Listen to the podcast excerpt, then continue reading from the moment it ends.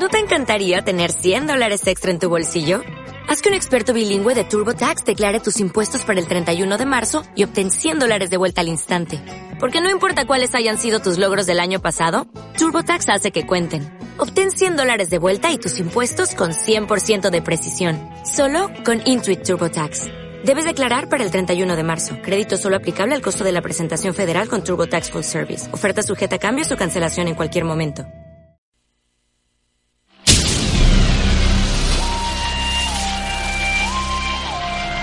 Desde Santiago, para todo Chile y el mundo, transmite Radio Sport, la deportiva de Chile. Te conecta hoy.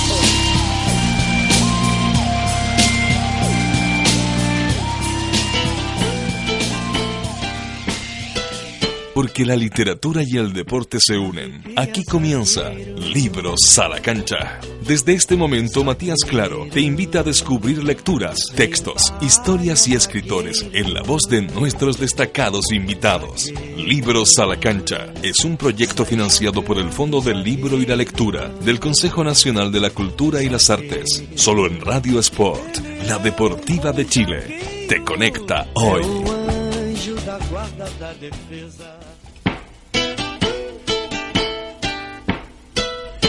¿Cómo están amigos? Bienvenidos a una nueva emisión de Libros a la Cancha.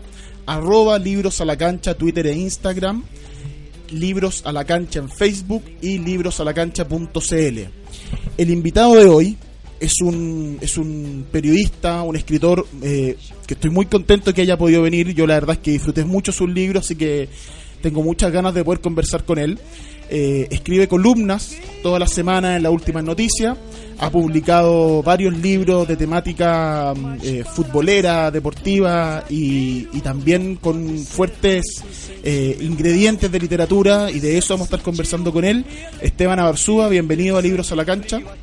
Hola, un gusto estar acá con todos ustedes. Esteban, eh, a ver, para empezar de inmediato, yo de, tu- de los libros que tú tienes, que para que la gente vaya conociendo Las Pelotas, que es una compilación de las columnas que tú has escrito para la última noticia, Nuevos Secretos de Camarín, que es un, libro, yo lo encontré que es un libro de ensayo, que puede tener temática deportiva, pero un libro de ensayo que está muy bueno, y Soy del Colo. Tú participaste como el representante de Colo Colino en la colección Amor a la Camiseta. Eh, ¿Cómo ha sido la experiencia para empezar a conversar de, de, de la escritura, de estos tres libros que tú has hecho, de las columnas? ¿Cómo es la experiencia tuya con la escritura? Eh, bueno, a mí me hace feliz escribir eh, eh, sobre fútbol. Escribir estos libros además ha sido una experiencia eh, en el fondo gratificante eh, porque, bueno, desde que yo tengo uso de razón, siempre quise escribir de fútbol. Eh, cuando era chico quería escribir columnas de fútbol en la última noticia donde escribía Julio Martínez y es, y es lo que hago hoy día. Y tú tienes la Eh, historia podría- que reemplazaste a Julio Martínez de alguna manera. Em- empecé a escribir columnas más o menos el mismo año que él dejó de escribir Claro. en, en la última noticia. Entonces, prácticamente me dediqué al periodismo un poco por, por tener esta posibilidad de, de- de escribir. No sé si fue un acierto o no eh, ser periodista, pero, pero por lo menos me doy el gusto de escribir eh, todos los días o, o casi todos los días de, de algo que me gusta. En el, en, en- bueno, en las pelotas uno puede tener acceso a, a una visión súper amplia, porque son columnas desde el 96 hasta el 2000, 2012, creo, ¿no? Son, Sí. son hartos años de columna. eh, y me, me, me llamó la atención porque eh, tus columnas tienen un, hay un ejercicio nostálgico muy marcado en tu en tus columnas eh, una una mm, un volver siempre como bueno tú lo has de- declarado abiertamente de tu fanatismo por Herrera por ejemplo también el soy del Colo aparte de hablando de eso y estás como Leonel Herrera, no confundir con otro. no no no sí pues ya acá acá claro el amigo es del Colo Colo pero mira si a mí me gustó el soy del Colo solo los colores no me gustaron mucho el blanco y negro es feo es más lindo azul No estoy de acuerdo. no. Todos nuestros recuerdos son en blanco y negro. Blanco- Ah, bueno, sí, en, en realidad, claro. Oye, pero hay como un ejercicio nostálgico constante en las columnas y que genera inmediato un, un- un clic con el lector. Porque uno, uno jugó a la pelota, cabro chico. Bien o mal, jugó a la pelota, cabro chico. Y eso tú lo estás constantemente evocando. Eh, sí, mira, eh, a mí me pasa algo especial con las columnas porque, eh, como, como siempre quise hacerlo, me preocupé de, de desarrollar un estilo, me preocupé de, de- de leer a otros columnistas de otros países, eh, del diario El País, del diario El Mundo. eh, eh, entonces, para mí cada columna es, eh, es un pequeño ensayo, una, una, una, una, una historia que tiene un comienzo, un desarrollo y un final. Y lo digo digo esto porque en general las columnas carecen de eso, las columnas, sobre todo las columnas de, de fútbol, de deportes, carecen. Generalmente es un tipo que opina de algo. Y a mí me parece que, que eso no es una, una, una- no es razonable. eh, empezando porque porque alguien te lee o sea yo no necesito eh, eh, darle mi opinión eh, por, por yo ser eh, eh, tal persona darle mi opinión a, a un lector. O sea lo que yo necesito es entregarle información necesito entregarle eh, entretención necesito entregarle eh, elementos de juicio y un desarrollo escritural que sea eh, contundente porque en el fondo cada espacio que uno está eh, aprovechando en, ya sea en un diario o en un libro es, es tiempo de- del lector o sea y, y que la gente y quiera leer, por eso digo, hay columnas de opinión y hay columnas de, de- hay columnas de verdad. de- y yo tengo tengo esa esa esa esa obsesión porque las columnas sean realmente que cada columna sea o sea a, a- a lo mejor al- a- algunas no, no, no me quedan como no me dejan contento pero siempre estoy intentando que, que, el, que, el, que el objetivo fundamental sea eh, eh, desarrollar eh, ese estilo en- y, llegar al lector de esa forma y las columnas tienen el grave la grave dificultad de que em, son muy acotadas en términos de, de- de espacios, de caracteres, de, de cantidad de. Entonces uno tiene además el desafío extra, en el caso tuyo, de que cómo digo todo lo que quiero decir en pocas palabras. Exacto. Ah, para mí, bueno, eh, yo creo que eh, hay una cosa que, que, desde que empecé a, escribir en, en el- ya como profesionalmente en el periodismo, yo miro el texto al final, o sea, una mirada rápida, así como un pantallazo que uno hace, eh, y en, un abrir y cerrar de ojos, y uno ve las mayúsculas que tiene un texto. Esa- esas mayúsculas implican la cantidad de información, los nombres. Eh, tú te das cuenta al tiro si la columna quedó bien de- de- de- solamente mirándola un par de segundos.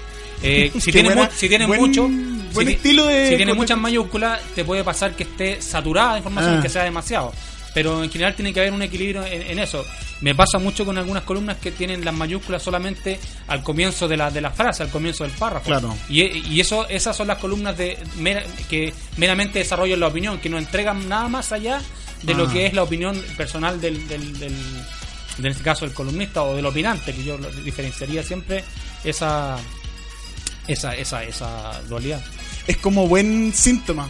Nu- Nunca, se me, nunca lo he escuchado, nunca se me ha ocurrido el pensar, bueno, cuántas mayúsculas tengo. Porque claro, las mayúsculas son el inicio de una oración, después de un punto, un punto aparte, o los nombres propios. Entonces ahí está la información.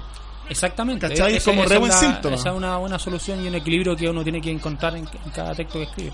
¿Cómo es el, el- en lo concreto, en lo práctico, cómo es la escritura de las columnas? Por ejemplo, este programa, este programa después queda en podcast y se puede escuchar eh, muchos meses más, y estoy seguro, o sea, millones de veces se escucha, porque este programa le está yendo muy bien, pero pero por lo tanto nunca hablamos mucho contingencia acá porque porque porque se pierde la referencia del tiempo pero en el, el programa hoy día que estamos transmitiendo que estamos eh, haciendo tú escribiste a propósito del partido con Venezuela una columna sobre de Pinilla del regreso del, del viejo combatiente el día del viejo combatiente y el partido fue a la terminó a las 10 y media de la noche la columna la teníais lista a las 12 de la noche 1 de la mañana para que se publicó al día siguiente inmediatamente Exacto.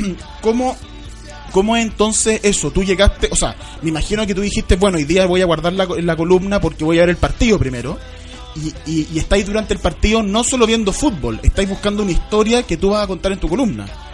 Exacto, sí. Bueno, es, esa es una búsqueda. Yo creo que me demoro entre una hora y 90 minutos en escribir una columna. Un partido de fútbol. Un partido de fútbol, sí. Y, y tiene, y tiene, bueno, tiene esa adrenalina, tiene una de las cosas que me gusta eh, de tener que escribir al día siguiente. Me, gu- me, me gusta trabajar en diario por eso, porque la inspiración eh, también se trabaja, pero, ti- pero tiene que ver con el momento, con detectar eh, eh, y es una apuesta eh, que, que uno hace y, y se puede equivocar o no, pero en general eh, la experiencia dice que, que, si uno va trabajando eso, se va preparando, o sea, la, columna se, escribe, se está escribiendo desde siempre, o sea, eh, ah. ponte lo que yo pienso de, lo que de la columna de la columna que escribí sobre Pinilla, eh, es algo que yo pienso sobre Pinilla, que voy desarrollando ideas, voy mm. pensando, voy buscando información, de repente cuando se me ocurre alguna idea la anoto, a veces veo una película y me, gusta una frase y, y, la voy anotando, entonces no es algo que, que dependa solamente de sentarse a escribir y, y, ya y ya está. O sea, que, yo supongo que debe ser la forma en que muchas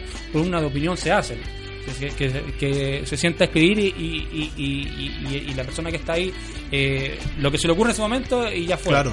Eh, yo creo que es un, poco más de trabajo y, yo siempre me lo tomé como un ejercicio eh, literario. Yo creo que el, libro Las Pelotas es un poco la, la conclusión de eso, de, de, de, esa de la columna tomada como un género eh, periodístico eh, aparte que merece atención, que merece preocupación. Y, si yo me tuviera que definir, eh, primero como, periodista me, definiría como columnista. sí, tú te. Tú, ya.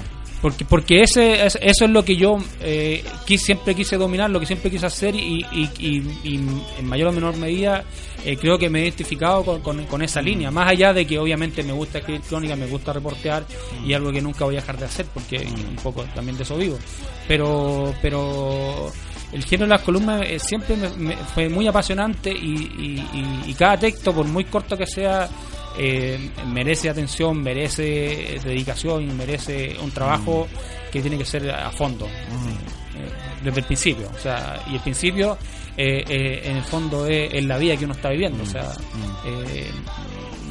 uno no, pasa uno como escritor yo creo que no, no pasa un segundo sin que esté pensando en, lo que puede escribir acerca claro de estáis como constantemente atento con el radar prendido de que esto puede funcionar esto puede servir eh, eh, porque eso, eso tiene las columnas que me llamó mucho la atención, que siendo, como te decía antes, siendo un, un formato que exige brevedad por, su naturaleza, eh, tus columnas suelen tener muchas, son, suelen tener muchas referencias y por lo tanto enriquecen mucho en, en, al leerse, porque, por ejemplo, tú tienes bueno, puede hablar de Pinilla en la última columna que vamos a subir al, a, arroba libro a la cancha y, en, Twitter y el libro a la cancha en Facebook para que puedan leer la columna, la última que, de, que estamos conversando y se hagan una idea. Pero uno suele tener, ok, Pinilla y hay referencia a la historia de Pinilla, qué sé yo, pero también hay mucha eh, con la historia del fútbol mismo, jugadores más antiguos, hay también un ejercicio como histórico, ¿no? De, de, recuerdo. Y también eh, hay una cultura, porque por ejemplo me, cita autores, hablas de, de otros escritores, eh, no y no solamente, y de películas por supuesto, no solo de fútbol. O sea, hablas de, de claro, citas por ejemplo quizás a Camille con, con la famosa frase de todo lo que aprendí, lo aprendí del fútbol, pero también citas, qué sé yo, a, a Philip Rota hay una parte, por ejemplo, se ha citado a Philip Rota. Entonces, hay, hay, hay como un, ejercicio súper amplio. Y eso también habla, que, me, que, que te quería preguntar, sobre cómo tú te relacionas con la cultura y cómo la cultura es parte diaria de tu vida y permea también en tus columnas. Es que, bueno, para, para mí, eh, en, el, ejercicio en el que estamos, del que estamos hablando, eh, eh, uno cuando habla de fútbol, o sea, el, el, tema, el tema un poco trasciende lo que, lo que lo que es una cancha de fútbol. O sea, hacer un análisis al detalle de lo que es un partido o de la actuación de un jugador mm. también me parece interesante, pero pero cuando uno, uno, se relaciona con todo ese material, lo hace a través de, la, de su propia biografía, a través de su propia mm. eh, eh, sus propios sentimientos. O sea, eh, yo lo pienso como Fiebre, en la Gara, ah, de, Nick Hornby, que, en el mm. fondo el tipo vive su vida y vive el fútbol. En el fondo esa es la relación. Y son indisolubles uno del otro. Claro, entonces cuando hablamos de fútbol hablamos de varias cosas, hablamos también de, de cómo son las personas, hablamos de, cómo son de cómo somos nosotros. Mm. siempre yo creo que siempre que estamos hablando estamos hablando de nosotros mismos. Eh, cualquier cosa que, uno diga eh, eh, está contándose a uno mismo en cualquier conversación y eso no, es muy difícil detectarlo. Mm. entonces esa es para mí la relación. Obviamente el, trabajo ya específico de, escribir requiere de, una preparación requiere de un ejercicio de, memoria un poco también un poco de Wikipedia, yo creo que ayuda harto la, eh, para confirmar. Yo me acuerdo de, de que Philip Roth dijo algo sobre, Claro, claro, claro. sobre de cuando uno empieza a, a- sale al mundo para después terminar hablándole al mundo de lo que era. Sale se va de casa. para volver, en el fondo, para hablar de la casa. Entonces, pero eso hay que confirmarlo, hay, hay que tener el dato específico, entonces vaya a Google y, y Wikipedia que ayuda harto para confirmar eso. Pero pero para mí la, el, el- cualquier texto eh, bueno que uno escriba, en este caso las columnas, se tiene que poder leer eh, sin ningún problema 10 o 20 años después. Después. Y yo trato de, de- de que, de que mis textos tengan esa, esa línea, así, porque hablar del partido de Chile-Venezuela y decir que, que Chile tuvo tantas ocasiones de gol o que pasó esto o que Alexis Sánchez eh, no jugó muy bien porque la tocó poco, porque la perdió muchas veces o porque o a lo mejor sí jugó bien porque tuvo un gran esfuerzo y, y, y como que aguantó aguantó a, a los defensas venezolanos y sacó un par de tarjetas amarillas, uno puede hacer todo ese análisis, pero si eso que ese análisis queda eh, solamente en esa estructura, en 10 años más ese, ese No, texto no en- le va a interesar a nadie, salvo días. algún obsesivo Claro, futbolero no, que quiera en- analizar los partidos de Chile y que pero que al grueso del público no le va a interesar. En cuatro días eso ya es información vieja. En, eh, te- texto letra muerta. Claro.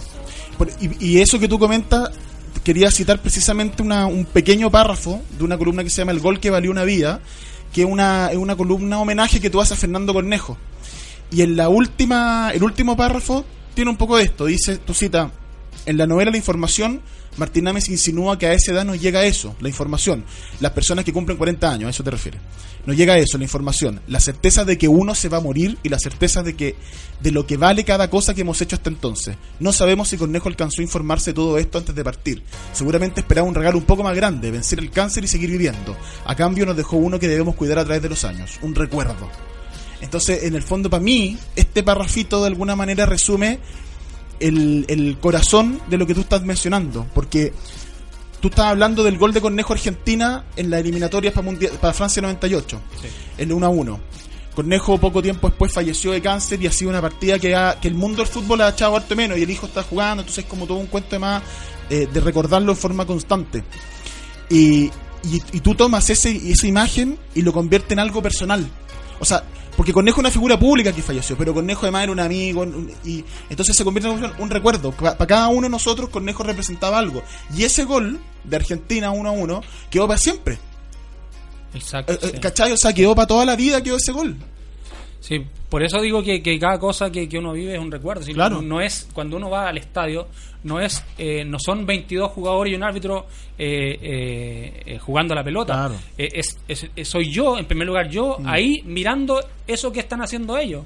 Y entonces cada, cada, cada minuto que pasa el partido voy a seguir siendo yo relacionándome con ese espectáculo. Y lo- lo- para mí lo más interesante de- de- del fútbol es precisamente ese relato, el relato que, que, que sale de lo subjetivo y se transforma en, en memoria colectiva. Y, y eso es, para, para mí eh, el fútbol tiene, pero porque además como es con- convocante y es popular, tiene eh, múltiples experiencias que tú puedes eh, hacer eh, confluir a partir de un solo recuerdo. Y ese recuerdo siempre va a ser personal pero siempre va a ser eh, convocante con respecto a lo que la, la, eh, toda la persona que te está leyendo o la persona que está eh, tomando apunte de ese recuerdo eh, lo vivió de otra forma pero lo vivió. Y ese, ese, ese, mm, ese combustible que tú estás describiendo es muy claro en, el, en el Soy del Colo. Porque al final estos libros de, de eh, clubes son ejercicios puros de memoria. Y el tuyo arranca eh, precisamente así, pensando, recordando a tu papá, recordando que tu ídolo era Herrera y que te gustaba jugar de 5, recordando que recordar zapatitos con sangre, de pegar chuleta en los partidos. Y, y hablan una de, experiencia inolvidable pegar chuleta en los partidos O, sea, eh, o sea, meter un gol es meter un gol, pero tú dices en una columna como sacar un gol de la raya a propósito de Medel. Eh, y pegar una chuleta también es una, es una experiencia única, o sea, Sí, una buena patada, una buena patada. De, de mis 100 mejores chuletas en- en- desde que juego fútbol. Yo he jugado desde siempre, pero te podría recordar así con, en, en momentos exactos en los partidos que ocurrieron. Una buena, y sin amarilla, porque esa además es como... A veces, a veces, eh, a veces te, te pillan. po. ¿Te cuidas de la amarilla, Barzúa, como central? Eh, esa de la roja, la amarilla es, es un accidente posible. La roja hay que evitarla. de Hay todas que maneras. evitarla. Me han expulsado como 20 veces en mi vida, pero pero bueno, eso no tiene, El- no tiene comparación con el con el con la estadísticamente con la cantidad de veces que otros jugadores salieron lesionados de la cancha. Claro, pues, con las patas, a los chiquichas arriba con Francesco. Oye, pero en el, en el Soy del Colo tú eh, tienes también una frase que me gustó mucho porque dice, yo en cada libro futbolero que ha pasado por mis manos he buscado casi obsesivamente las palabras primera vez. Porque eso me habla también de los partidos de Colo Colo junto a mi viejo y un amigo mi viejo que se llamaba Juan Herrera y nos ayudaba a recoger pasaje en el, cami- en el camino del Estadio Nacional. Juan Herrera y yo nos turnamos para bajar de la pecera y gritar en cada esquina del estadio al estadio. Que, que además, más encima con esta cuestión de todos los problemas que hay para el estadio, casi que suena a un pasado remoto ir al estadio tranquilo con la familia. Sí, bueno, eh, yo, yo creo que también los medios de comunicación en ese sentido también como que nos ayudan, nos ayudan Mm. mucho porque creo que seguir, ir, ir al estadio no es muy distinto de, de como era antes. Yo creo que para, para la gente lo que más molesta, lo que más molesta realmente eh, son los controles, Sí. eh, estadio seguro. Sí. No, y lo eh, engorroso la entrada, comprar la entrada es como lo complicado. Sí, yo creo que, el- yo creo que tam- tampoco quiero ser injusto con la gente que vive cerca del estadio porque tal vez sufren alguna mala experiencia, pero ir al estadio en sí creo, no es una experiencia, hoy día sigue siendo una experiencia más o menos parecida a como era antes. Eh, yo creo que un- uno tiene un poco más de miedo probablemente, pero eh, tal vez, y por eso no va con, lo, con la familia no va, o no va con los hijos, pero pocas veces he sentido que, que, que, que realmente pase algo algo malo en el estadio. Eh, eh, eh, eh, también es, también es, es más cómodo verlo por televisión, obviamente, pero pero yo creo que ir al estadio sigue siendo un, un- un placer más que cualquier otra cosa. Mm. No, y además que un placer que exige más una, una disposición. O sea, si uno va al cine, uno va creyendo que, bueno, esto es una mentira y me la tengo que creer, la película. Uno va al estadio sabiendo que a lo mejor la micro va a ir llena, que el metro se va a demorar, que tiene que venir. O sea, también es como una disposición de aceptarlo, que es así. Sí, claro, pero además que existe una especie de criminal- criminalización de, de cierto tipo de hinchas. Yo estaba pensando, ah, se me ocurre ahora, pero ponte el- el- en, el- en los cuentos de Fontana Rosa, hay muchos hay muchos hinchas que uno eh, disfruta, muchos cuentos, muchas historias que uno disfruta, y son precisamente los tipos, los personajes que está mostrando son barra brava. Claro. Son, son tipos que tú, te, si te encontraras con ellos en la calle, Te te, te- cambiarías a la vereda del frente. Pero como lo cuenta eh, Fontana Rosa, o sea, nadie cuestiona que, que ese tipo de personajes puedan existir, por ejemplo, en los cuentos de Fontana Rosa. Claro. Pero pero pero eh, estar eh, frente al personaje de carne y hueso, Es eh, por la criminaliz- criminalización que existe, eh, a cualquiera le parece distinto, pero yo creo que en el fondo hay que aprender a convivir con eso también. Sí, claro. Y, y, y, y- claro, hay tipos que realmente eh, hacen daño, pero pero bueno, es parte de la vida. También pasan las, pasan las protestas sociales, pasan la ciudad, eh, es parte un poco de la, vida en sociedad. Eh, te asaltan en la calle y bueno, un poco tiene que pagar el pato uno. No digo que uno se resigne frente a eso, pero sí eh, es parte un poco de lo que nos toca vivir y de, de- de la. Y de la y de lo imperfecto que es este mundo nomás.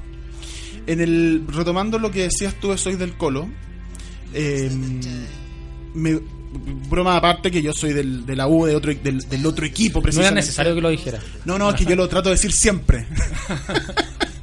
no, pero te lo digo yo porque me he leído varios de esta colección y es increíble como en todos, en todo uno se puede identificar. Si al final la cuestión son, son nombres de tal jugador, tal fecha, tal torneo, tal campeonato, pero al final todo es- todos los libros tienen ejercicios de memoria, que yo creo que es, es lo que más me gustó de tus textos, que en todo hay, hay una nostalgia eh, tierna, ¿cachai? Por, por, eh, por, por la gente con la que fue al estadio. El, el parrafito que leíamos antes a propósito de ir, de- de ir con tu papá y con Juan Herrera. ¿Cachai? Y de ir al estadio. Y por ejemplo, hay un título del- en tu libro que se llama 5, 5 de junio del resto de mi vida. Claro. O sea, es una declaración de este día 5 de junio, que es el día de la Copa Libertadores Colo Colo, va a ser el 5 de junio el resto de mi vida a partir de ahora. Es como que además el fútbol tiene ese poder de que uno tiene conciencia de que eso que está viviendo va a ser para toda la vida un recuerdo. Exacto. Mira, Es la- importante para uno, ¿cachai? Sí, mira, yo creo que la, la colección de, de libros de Soy de, Mm. eh, que, partió con Soy de la U. Soy de la eh, Unión supongo, partió. supongo que lo leí. Soy de la Unión también. Pero viste, ahí Eh, te hice, te hice una. Te saqué de la U, ¿viste? Sí, yo soy de Cobreloa, también salió Soy de ningún equipo, soy de Wanderer. Tiene, un- tiene una gracia eh, que, que eso se lo rescato a, a- a Pancho Moat, que es el, el editor de la colección y el, el- el dueño de, de la editorial Lorita. Tiene un mérito importante porque rescata el- la, la experiencia de hincha Claro. eh, a través de la literatura deportiva y la, y la eleva a un nivel que, que, que vale la pena tener en cuenta porque digo ser hincha no es un aspecto menor en el fútbol eh, eh, para mí es un aspecto central de hecho Claro, no, no, no el barra brava, no el tipo que, que, que pide moneda a la salida del metro. No, el hincha, el que, que todos somos, el Claro. tipo que, que sigue a un equipo, no, no, es, no es menor. Incluso eh, es algo importante tener en cuenta en esta época donde, donde se dice que los dueños del fútbol son las sociedades anónimas deportivas, que son los tipos que ponen la plata y los que tienen derecho a hacer y deshacer con sus clubes. Eso no es así, eso es una, una, una falacia que se ha instalado a partir del discurso oficial del fútbol chileno, a partir de un discurso que, que es preponderante en los medios de comunicación. Pero no es así, el, el, el, el fútbol somos todos. eh, eh, no- esta no es una frase populista en realidad, porque podría ser tomada en cuenta como eso, sino que es una realidad. Eh, o sea, Colo Colo eh, es el equipo popular, entre comillas, ya sé que no te va a gustar esa frase, eh, pero porque, porque hay millones de colocolinos que, que si- mira, si- incluso si uno lo, lo ve desde, las- desde el punto de vista de la sociedad anónima, el Colo Colo tiene millones de consumidores, pero es mucho más que eso, son Sí, millones de personas que, claro. que tienen un sentimiento respecto a eso, que, que tienen una vida eh, que, se relaciona con, con muchos recuerdos que tienen que ver con Colo Colo, eh, con, con el momento que Colo Colo siempre estuvo ahí, cuando lo escuchabas por radio, cuando tenía el plata para entrar al estadio, que les pasa a muchos colocolinos, que ven el partido por la tele, o que su papá, o que su abuelo, siempre. Y, y- y esa relación sentimental con los Mm. clubes de un hincha es una- un elemento central del, del fútbol. Yo creo que no estaríamos hablando del fútbol si, si no existiera ese, ese elemento. Entonces, eh, eh, pasarlo por encima, eh, atropellar a, a los derechos de los hinchas, eh, subestimar eh, las posibilidades que tiene este, este mundo, yo creo que me parece nefasto dentro de lo que pasa hoy día en el Sí. fútbol. Sí. Sí, porque además todo, sí, al final el, el, el, el color del hincha que tenga, broma aparte, esto del Colo Colo, la U con el equipo que sea, la Católica, no sé qué, el color del hincha responde a una historia, a una coyuntura en la vida de esa persona, y de ahí, pa- y, pero el origen de hincha en el fondo todos compartimos lo, lo, lo mismo, nos gusta un equipo, vamos con nuestra familia, lo queremos pasar bien. De hecho, en una columna que me- también me gustó mucho para cerrar este primer bloque, tú hablas de que te juntas con tu amigo a conversar y puedes confundir los goles. Entonces, ah, a lo mejor ese centro que tiró eh, Bartichotto lo cabecea Caselli, que era imposible, pero da lo mismo, vive en el recuerdo de uno y en un grupo de amigos, ¿cachai? Y eso es lo importante, ser hincha, Exacto. sí. ¿cachai? Compartir con gente que uno quiere y da lo mismo el color al final. El color es una cuestión coyuntural nomás. Sí, bueno, no, no da lo mismo el color. No, pero, no, pero me pero, me fondo todos somos iguales. Todos somos iguales. Claro. Eso es lo importante en cualquier tipo de relato de eso. Oye, vamos a hacer una pequeña pausa. Arroba Libro La Cancha Twitter, Libro La Cancha en Facebook. Ahí estamos subiendo posts sobre esto que estamos conversando. Y ya volvemos con Esteban Arzúa.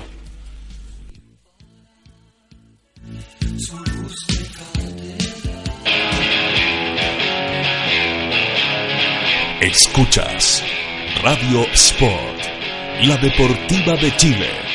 Te conecta hoy.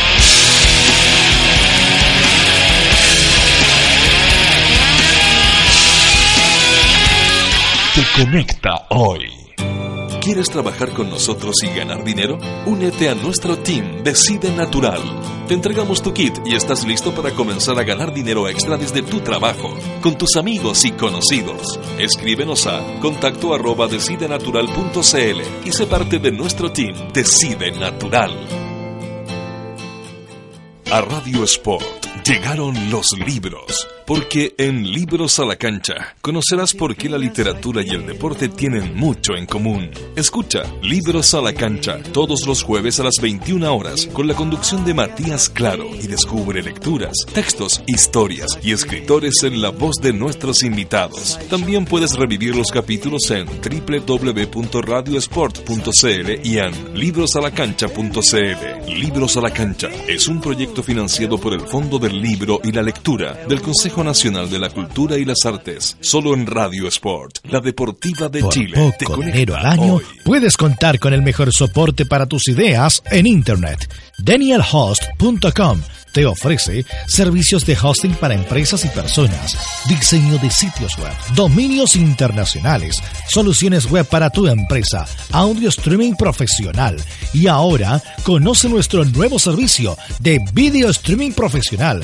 con los planes más accesibles del mercado. Contáctanos en www.danielhost.com. Síguenos también en Facebook y Twitter. ¿Para qué ser uno más? Únete a los mejores. Únete a danielhost.com. Casa Nueva Eventos. Entregamos soporte audiovisual para todo tipo de eventos. Corporativos, seminarios, conferencias, charlas, sociales, matrimonios, cumpleaños, graduaciones, recreativos, premiaciones, tardes deportivas, zumba. Te asesoramos con nuestro sistema de sonido, iluminación, video proyección profesional. Realizamos pequeños y grandes eventos, reuniones, lanzamientos de productos, desfiles de moda, empresas, la tecnología al servicio de tus ideas. Casa Nueva Eventos. Visítanos en www.casanuevaeventos.cl. He visto pasar generaciones, los he visto crecer, gritar y celebrar. Han sido la sangre que me ha dado vida con su fuerza. Son mi motor, son miles, pero no son todos. Me han golpeado y he sufrido. A los que ensucian nuestra fiesta les decimos ¡Basta! Soy la casa de la hinchada, de los amigos, de los que alientan. Construyamos juntos el fútbol que todos queremos. Gobierno de Chile.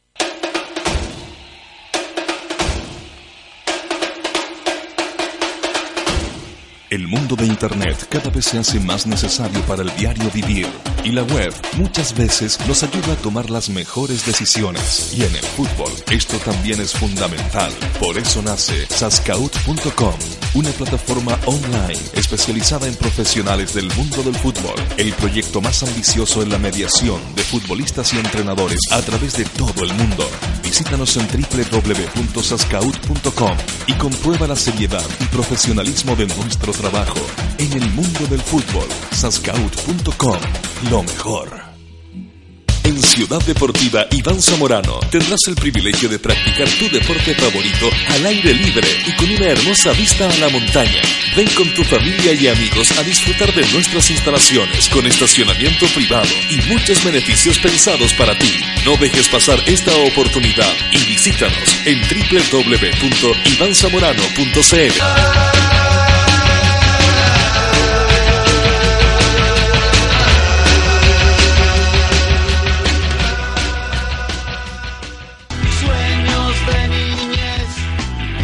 Los hinchas no somos esos termocéfalos que muchos creen. La pasión tiene también razón. Y en Revista de Cabeza vamos a rescatar esas historias que vale la pena contar. El fútbol con otra mirada para quienes aman la pelotita, más allá de sus colores. Encuéntranos en Facebook, Twitter y en www.decabeza.cl.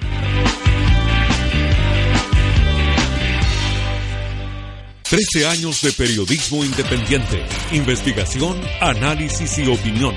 Todos los meses en su kiosco y diariamente en www.elperiodistaonline.cl. Revista El Periodista, hoy más necesaria que nunca. Radio Sport, la deportiva de Chile, te conecta hoy. Yo, me, di cuenta que, varios textos que yo había escrito eran parecidos estábamos conversando, bienvenidos nuevamente amigos, pero estábamos conversando con Esteban sobre, mm, sobre nuevos secretos de camarín, mientras era la, la, pausa, que es el, el, otro libro que él tiene, que es un libro donde a partir de ciertos temas deportivos y no tanto, porque también hay el mercado de las piernas, por ejemplo, que tiene que ver con, los representantes, o, el hombre el maletín, em, pero sí tienen que ver con deporte al final y hay un ejercicio aquí de, de, Es un ensayo, esto estábamos hablando precisamente de eso, de que son ensayos, no son crónicas, porque al final hay una idea que tú le vas dando vuelta, la vas desarrollando, citas eh, eh, anécdotas, citas a otros autores, y se va produciendo un ejercicio de ir, de ir pensando a través del texto el, cómo fue la experiencia distinta, no tiene la velocidad ni tiene la presión de que lo mejor es escribir las columnas de la que tú publicas en los diarios, porque esta es otra velocidad de, texto. ¿Cómo fue la cómo, cómo fue entonces la experiencia de Nuevos Secretos de Camarín? Mira, eh, bueno, Nuevos Secretos de Camarín. la, digamos la versión recargada de Secretos de Camarín. Claro, eh, el, el, primer el primer Secreto de Camarín era salió el año 2002 eh, y me lo pidieron como un libro de anécdotas de fútbol. ¿Ya? Eh, como era mi primer libro, dije que sí. Pero después, cuando empecé a escribirlo, me di cuenta de que, de que escribir anécdotas eh, eh, es contar un chiste y, se acabó. Y, después seguimos a otra cosa. Eh, entonces empecé como a, a buscarle la vuelta para, para que, que cada texto dejara algo, que dejara alguna reflexión. Eh, no una reflexión de, de una opinión mía, sino que, que, el, que el lector se fuera dando cuenta a través de, los de los hechos que expone o de las historias que expone, se fuera dando cuenta que, que podemos pensar a- acerca de esas cosas y podemos tener una idea, formar una idea, que cada cual se forma la suya. En ese sentido no hay una, no hay una, una intención de imponer algo. Eh, y eso fue Secretos de Camarín. Eh, este nuevo secreto es un poco la segunda parte. Creo que el, el material nuevo es como el 90%. Un poco está rescatado el esqueleto del anterior libro. Eh, un poco la idea de, de cada ensayo, pero cada ensayo se, se, se, se armó con, con, con anécdotas nuevas, con más frescas. Eh, y entonces, esa experiencia eh, eh, de, de escribir este libro, El, eh, Nuevo Secreto, eh, un, po- un poco eh, eh, gratificante porque me, me remite a mi primer libro, a lo que viví en ese, en ese momento y, y, y- y también me, me encontró como también un poco más un poco mejor eh, eh, como, como escritor. eh, Sí, más de- más- con más oficio. Claro, entonces también eh, traté de, de desarrollar un, un poco más esa línea del ensayo, de, de, de- precisar cosas en el estilo literario y de, y de, y de mostrar ese, esa, ese desarrollo que yo he tenido también personalmente. Y, y- y- y, bueno, desde ese punto de vista, eh, o sea, yo quedé muy contento con este libro. o sea, no es, no es la emoción que tuve con cuando saqué otros libros, pero sí quedé muy contento, sobre todo desde el punto de vista de, de, de- de lo que fui capaz de, escribir, o- eh, porque es el libro que yo quería cerrar una etapa con, con este libro y que creo que, que un poco eh, queda planteado eso, que queda eh, un poco los libros de no ficción quedan un poco Sí. eh, reseñados en esa, en esa línea de, de- de haber, de haber eh, desarrollado el ensayo de, de- fútbol. Sí. A mí, a mí me pareció porque tiene tú cada capítulo parte de una temática de fútbol. Por ejemplo, eh, en el lado oscuro de la pelota. Voy a citar un par de algunos de los capítulos para que los conversemos. En el lado oscuro de la pelota, tú te refieres a la relación entre el fútbol y, digamos, la cábala, lo paranormal, la cábala, el pensamiento mágico. Y, y parte cita, y citas de, de- o sea, para que la gente pueda entender la referencia, citas, por ejemplo, un psicólogo. Psicología del jugador de fútbol del argentino Marcelo Roffé identificó 34 me- miedos que asedian a un hombre durante 90 minutos de acción. Miedo a equivocarse, miedo a perder, miedo a ganar, miedo a destacarse, miedo al fracaso, etcétera. Y eso que uno dice, bueno, esto es súper eh, eh, técnico quizá, uno avanza un par de páginas y cuenta una anécdota de Sala en la Lazio, donde amarró unas hojitas de palki en la puerta como para que no tuvieran, para que les fuera bien. Y a la- al citar de las hojitas de palki, hablas de el cura Diego de Rosales escribió durante la conquista, en su historia general del reino de Chile, Flandes Indiano, que dicho arbusto sana llagas y la calentura. O sea, hay una referencia a la historia de Chile, hay una referencia a psicología, hay una referencia a anécdota. Son, son ensayos que realmente te paseas por muchos temas y que, y que hay una lógica de pensamiento que es muy entretenido. Yo me reía un montón en, en parte, eh, súper bien documentado, eh, me pareció extraordinario. Y especialmente el, que se llama La Revolución Permanente, que lo conversábamos en la, en la publicidad, porque ahí tú haces un, un ejercicio de recordar y de, y de armar una especie de línea cronológica de todos los entrenadores revolucionarios que han tenido el discurso revolucionario que han pasado por Chile, partiendo con Nelson Oyarzún.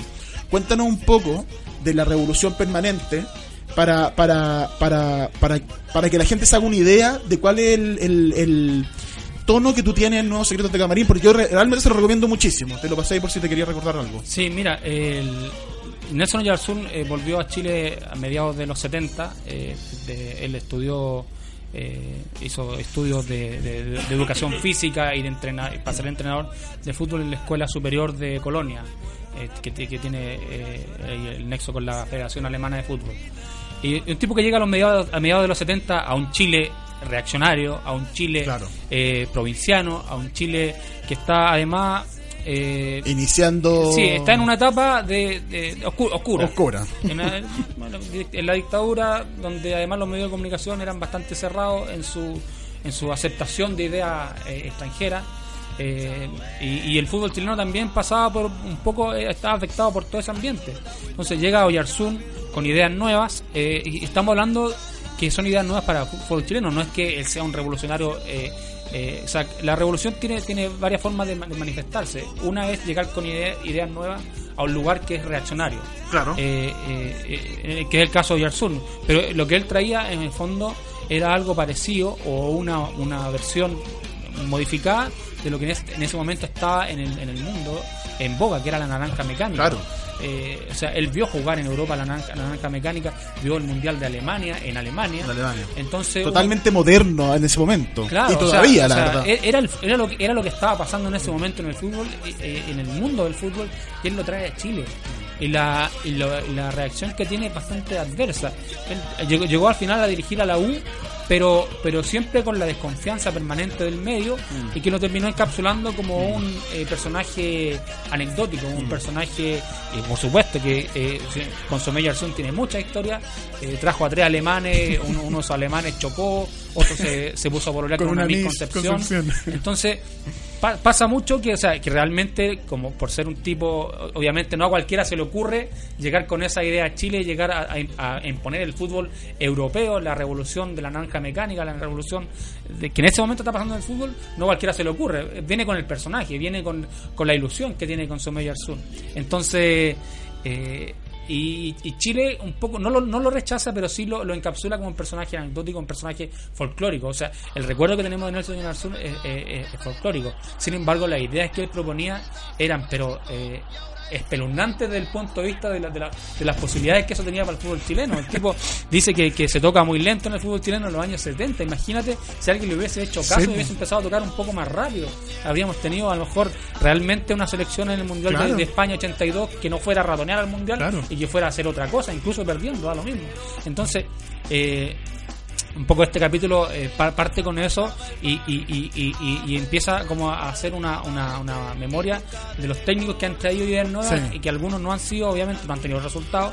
Algunos también, el caso, me acuerdo de Rudy Gutendorf, que, que, que llegó antes de... que era un trotamundo. Llegó antes de de, de, de Oyarzún, eh, pero lo que él quería traer era, era el catenacho. Claro. Él, él traía el catenacho. Era, la, era una revolución de otro estilo en el fondo. pero traía traía lo- los laterales volantes, tra- estamos hablando de Mirko Yossi en el año 91 impuso los laterales volantes en Chile cuando Rudy, Rudy Gutendorf ya los había eh, ofrecido el año 71-72 en Chile. Entonces, eh, el libro, o sea, había un libro en la selección chilena y, y- y- o, por supuesto no, nadie lo entendió, lo, lo echaron a patada porque además era mentiroso, era Y mitómano. tenía a la, a la, a la polola en tople Claro, en el claro, Durán. era- o sea, digo, hay cosas que vienen con los personajes y uno no, la- no las puede no las puede de- descartar del análisis, pero pero nadie se fijó en el fútbol que traía Sí, Rudy bo. Gutendorf, que a lo mejor no era para la selección chilena, pero si cualquier observador atento hubiese dicho, oye, ¿cómo, cómo será jugar con libro? Imagínate jugar con libro el año 71, cuando en Chile eh, se empezó a jugar con libro cuando llega Mirko Yossi en el año Claro. 90. Entonces, eh, hay un retroceso, hay una, hay, hay una, una, una incapacidad del fútbol chileno para asumir Ah. las ideas. Pasó, bueno, después pasó con Ascar Gorta, que, que llega, llega a Chile después de Josip y trae más o menos el, mismo mo- el mismo esquema de Josip. Si Ya, eso ya estaba, Sí, el pues, 352 claro. ya estaba en el mundo, estaba Hace hace, rato. Pero bueno, también Ascar Gorta, por sus propias características personales, termina rebotando como guatapique. Porque tú en el- ahí en ese texto mencionas, claro, que Ascargosta hace lo que después hizo Bielsa, que fue reconvertir jugadores Cambiar los jugadores de de posición. Y hoy día todos decimos, oye, Mel en realidad eh, juega al medio y acá juega a volar. Bueno, eso, eso lo trató de hacer Ascargorta. Eh, el Coca Mendoza todavía Claro. está llorando porque Ascar Gorta lo ponía de stopper. Claro. Entonces, eh, y Clarence Acuña también jugaba de central. Claro. Y había varios jugadores. Que es lo que hizo Gutendorf en el año 70 también cuando cambiaba a Tito Fuyú, lo, lo retrasaba a Tito Fuyú eh, y Tito Fuyú no entendía por qué estaba jugando en el medio campo cuando él era delantero. Pero Bielsa lo hace y deja fuera al mejor jugador, al menos a uno de los mejores jugadores del campeonato en ese momento como es Arturo Sangüesa, porque Arturo Sangüesa solamente quiere jugar de volante, De volante. intención. Y se queda afuera y Claro. queda para siempre afuera. Y, fue una polémica al principio con Bielsa, como ¿cómo nos llama Sangüesa? ¿Cómo nos llamas? Claro, Entonces, un poco eh, eh, esa, esa, esa, esa mente tan cerrada que tenemos los chilenos por ¿Y por qué habrá sido que con Bielsa, porque Bielsa, bueno, tuvo los resultados, pero al principio que no estaban saliendo, y como me acuerdo del 3-0 con Paraguay, con, con Brasil, y con, y con Paraguay, no, con Paraguay acá el 3-0, que ahí tuvo, lo criticaron harto, pero, pero permió la- es como la enseñanza táctica. Y yo creo que de alguna manera nos modificó en la manera, no solo al futbolista, sino que al hincha. de ver el fútbol. Yo creo que quizás el gran aporte es ese, que de alguna manera los hinchas común y corriente, eh, hoy día uno dice, bueno, en realidad la táctica qué sé yo, pero de verdad, ¿no? Ese discurso de táctica de, de, de una riela creo que darle táctica por cualquier cosa. Bueno, Bielsa en primer lugar había aprobado su, su modelo. Eh, Ya, lo- estaba aprobado, eh, estaba Sí, sí, funcionando, es había a pesar de que le había ido pésimo en el Mundial de, de- de Corea y Japón, eh, este- su, su sistema estaba aprobado. Y si uno incluso mira su peor su peor fracaso, como es ese partido con Inglaterra y el partido con Suecia, Con Suecia. en realidad uno dice, claro, la pelota no entró al arco y esa, esa es la conclusión final que uno puede sacar de cualquier cosa en el fútbol, pero el equipo jugó como él quería que jugara. O sea, que la, si la pelota no entró, pegó en el palo, o, o Batistuta, o el Piojo López, Mm. y uno empieza a enumerar las ocasiones de gol que tuvieron, o el, el Muñeco Gallardo, no sé.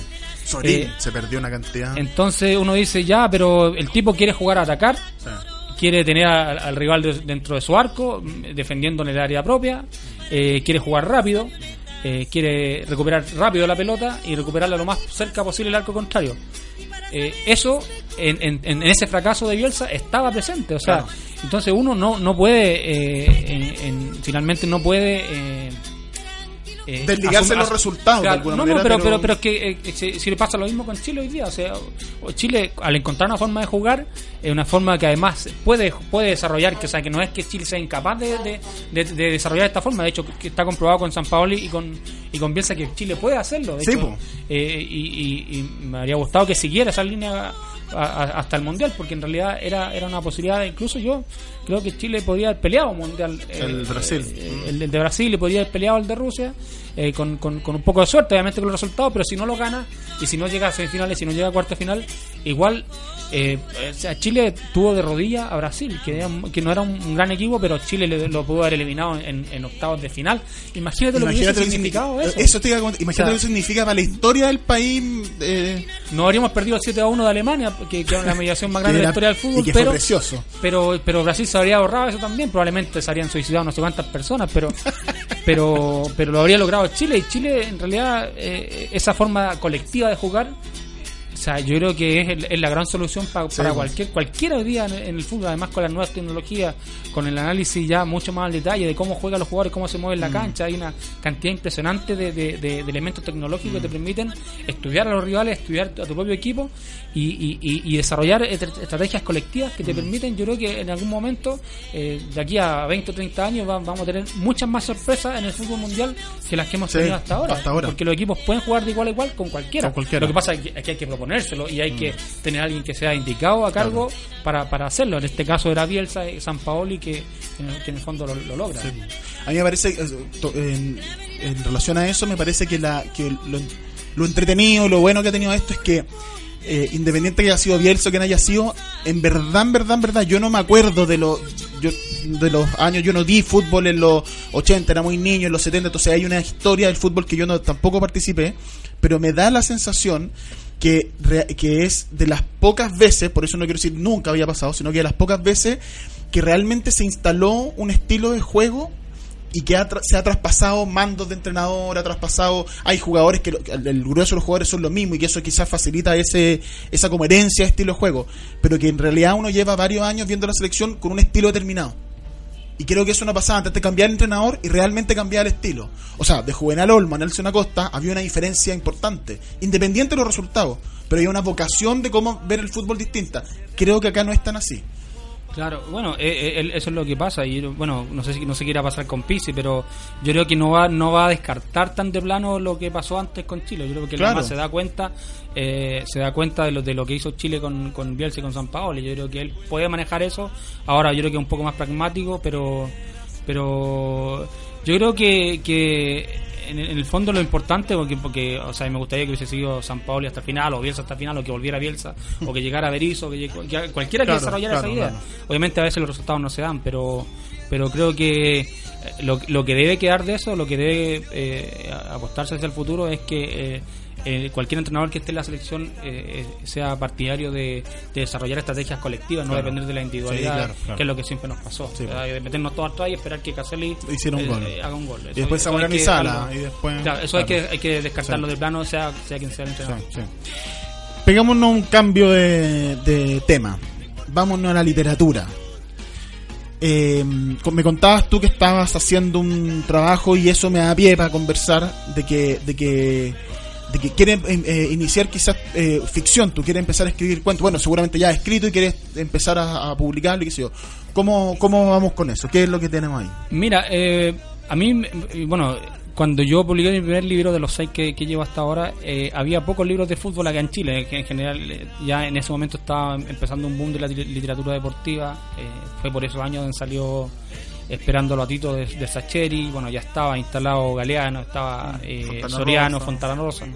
Entonces... Eh, y hay un momento en que me pongo a pensar, bueno, ya, ¿qué, qué libros quiero escribir yo? Eh, eh, ¿qué, qué quiero decir? Porque, si, por- porque por libros homenaje, yo perfectamente este año podría haber escrito un libro sobre los 25 años de la Copa Libertadores. Claro. Y no me, no saben tampoco, bueno, eh, creo que habría escrito un buen libro sobre eso. Podría haber escrito un buen libro sobre el Mundial de, de- sobre, sobre el palo de Pinilla, sobre el Chile con San Paolo y con Bielsa. De hecho, creo que, que se puede escribir ese libro, en el fondo, para contar esa experiencia, para que no se pierda. Eh, y no lo desca- no descarto hacerlo, pero, pero creo que... Y, y ta- y también un poco ya dejé de lado el, el hecho de, de- de- de escribir libros que sean una, un aporte, no porque no quiera hacerlo, sino porque en realidad eh, dejar constancia, hacer cosas de ese tipo, creo que en el fondo tienen que eh, escribir una, una cosa personal que tiene que satisfacerte eh, fundamentalmente a, a quien lo escribe. Eh, tienes que quedar contento, quieres quedar feliz y que en el fondo, eh, sobre todo hacerlo, te tiene que interesar. Eh, O sea, el primer lector eres tú. Claro, y sí, porque uno son, finalmente son libros que uno tiene en la cabeza. Claro. Cada libro uno lo tiene en la cabeza antes de escribirlo. Entonces, creo que en este momento cualquier otra cosa sería perder tiempo. Y creo, creo que hay un desafío eh, muy interesante en la literatura deportiva y que todavía además, o sea, te- que- quien lo haga va a tener la suerte de que un campo de que pese a que ya existe bastante ficción deportiva, todavía no está plenamente desarrollado. Claro. Yo creo que todavía no, no existe como un escritor que haya desarrollado ese equilibrio entre fútbol y literatura desde el punto de vista del, del conocimiento futbolístico de- y, no, y, no, y me refiero también a, a- a- a la estrategia, de- desde el 4-4-2 hasta las cosas que pasan en un partido de fútbol. Eh, entonces, eh, ha habido buenos escritores que han escrito de fútbol, pero han pasado por encima. Ha habido tipos que saben mucho de fútbol que han intentado escribir eh, eh, literatura y claro, le, se- le falla, la- le falla el, el- el oficio un poco. Cuando de lees de literatura te refieres a ficción, digamos, cuentos, novelas, sí, sé yo, claro.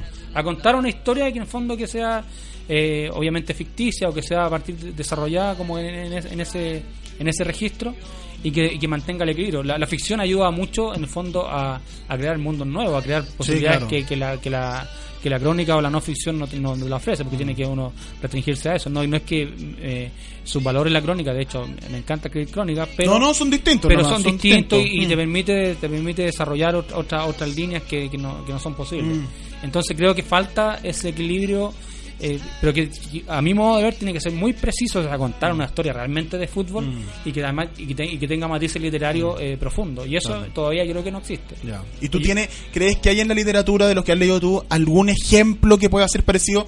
Y te lo pregunto además como una manera de, de que la gente que le pueda interesar pueda hacer esas lecturas y pueda acercarse a los libros a través de sus autores.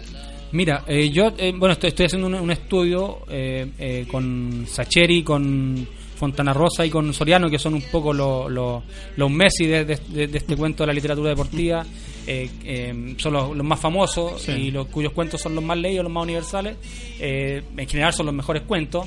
Eh, pero bueno, a- un poco haciendo el análisis específico, uno se da cuenta de un poco de cómo de cómo escriben, de cuáles son los temas que eligen y, y- y en el fondo si y, y que a uno lo llevan a preguntarse, bueno, son son buenos escritores de eh, son buenos escritores más allá de que sean buenos escritores de fútbol, o sea, Claro, que- que no hay, no hay etiqueta. Sí, sin etiqueta. Sin o sea, apellido. O sea, veamos la literatura Claro. futbolera como literatura en Claro, sí. Son, claro, son, son buenos libros, entonces uno se empieza a preguntar y, y, y puede detectar algunas señales que para hacer un análisis más o menos en serio. O sea, yo, yo por ejemplo, creo que de los tres que, que menciono, creo que Soriano como, es, es mejor como escritor, Ah. claramente, que yo creo que Soriano es un escritor, derechamente. Fontana Rosa es un buen ¿Qué, qué libro soriano a ti te, te gustó mucho? eh, lo que pasa es que Soriano eh, eh, tiene varios cuentos, el- bueno, la, la historia del Mr. Peregrino Fernández, Sí. eh, pero tiene varios cuentos como de- desperdigados. Eh, Sí. el, el libro que, que, que está de Soriano es Arquero, Ilusionista y Goleadores, que es, un- es un- una antología de sus cuentos de Sí. fútbol. Eh, y, y su cuento como el, el más leído o el más conocido debe ser 19 de diciembre de 1971 que es eh, la, la- la historia de, de unos, de unos fanáticos de Rosario que secuestran a un, a un, a un hincha que es cábala para llevarlo a un partido con, con Nilsson a definición. Es un No, pero ese, pero ese, espérate, pero ese, ese es de Fontana Rosa. Ah, perdón, sí. Sí, ese es de sí. Fontana Rosa. Porque sí, ese es de Rosario Central. me, me. Soriano. Soriano era hincha de. No me acuerdo. De San Lorenzo. De San Lorenzo. Claro. Sí, Ya, pero, no, me- que lo que pasa es que te sí. interrumpí porque estaba, iba a hablar de Sí, Fontana me- me- Rosa. Me, me inspiré demasiado, sí, porque no, pero iba a Fontana- hablar de Fontana Rosa. Fo- Fontana, Fontana Rosa lo que pasa es que tiene ese cuento y, y el lenguaje que utilizas. No, el que tú decís de Soriano es el de Obdulio Varela. No, el no, y el, el reposo del centro no, hack, que es tremendo. Sí, no, pero es que eso es una crónica. Sí, Es pues una crónica A partir final, de una entrevista con. Con Obdulio, el negro jefe. El penal más largo del El mundo. penal más largo, ese arquero. Qué buen cuento. Mira, lo voy a subir ahora porque estos cuentos están en internet. Lo voy a subir a arroba libro la cancha Twitter, libro la cancha en Facebook para que la gente lo pueda leer. Tremendo. Un cuento de un arquero que tiene que tapar un penal y suspenden el partido. Claro. Y tiene que esperarse una semana para volver en una en un parti- una- una- un campeonato de, de población, digamos, de un pueblo. Eh, y está toda la semana así con la, en la, la tensión del cuento. Es tremendo. Claro, y ahí tú tenés que el fútbol no es fútbol. El fútbol es un elemento narrativo. Porque Claro. el cuento no se trata de fútbol. Se trata de las ilusiones de un hombre que tiene pocas ilusiones en la vida. Claro, bueno, eh, Soriano es, es un gran escritor. eh, Mm. eh, bueno, hay unas críticas por ahí que le, que le hacía Bolaño a Soriano. eh, que claro, porque Bolaño se- ya se lo plantea más en el nivel ya de, ya de grandes Sí, escritores. claro, claro. Entonces, eh, hay un, un ensayo que escribe Bolaño sobre.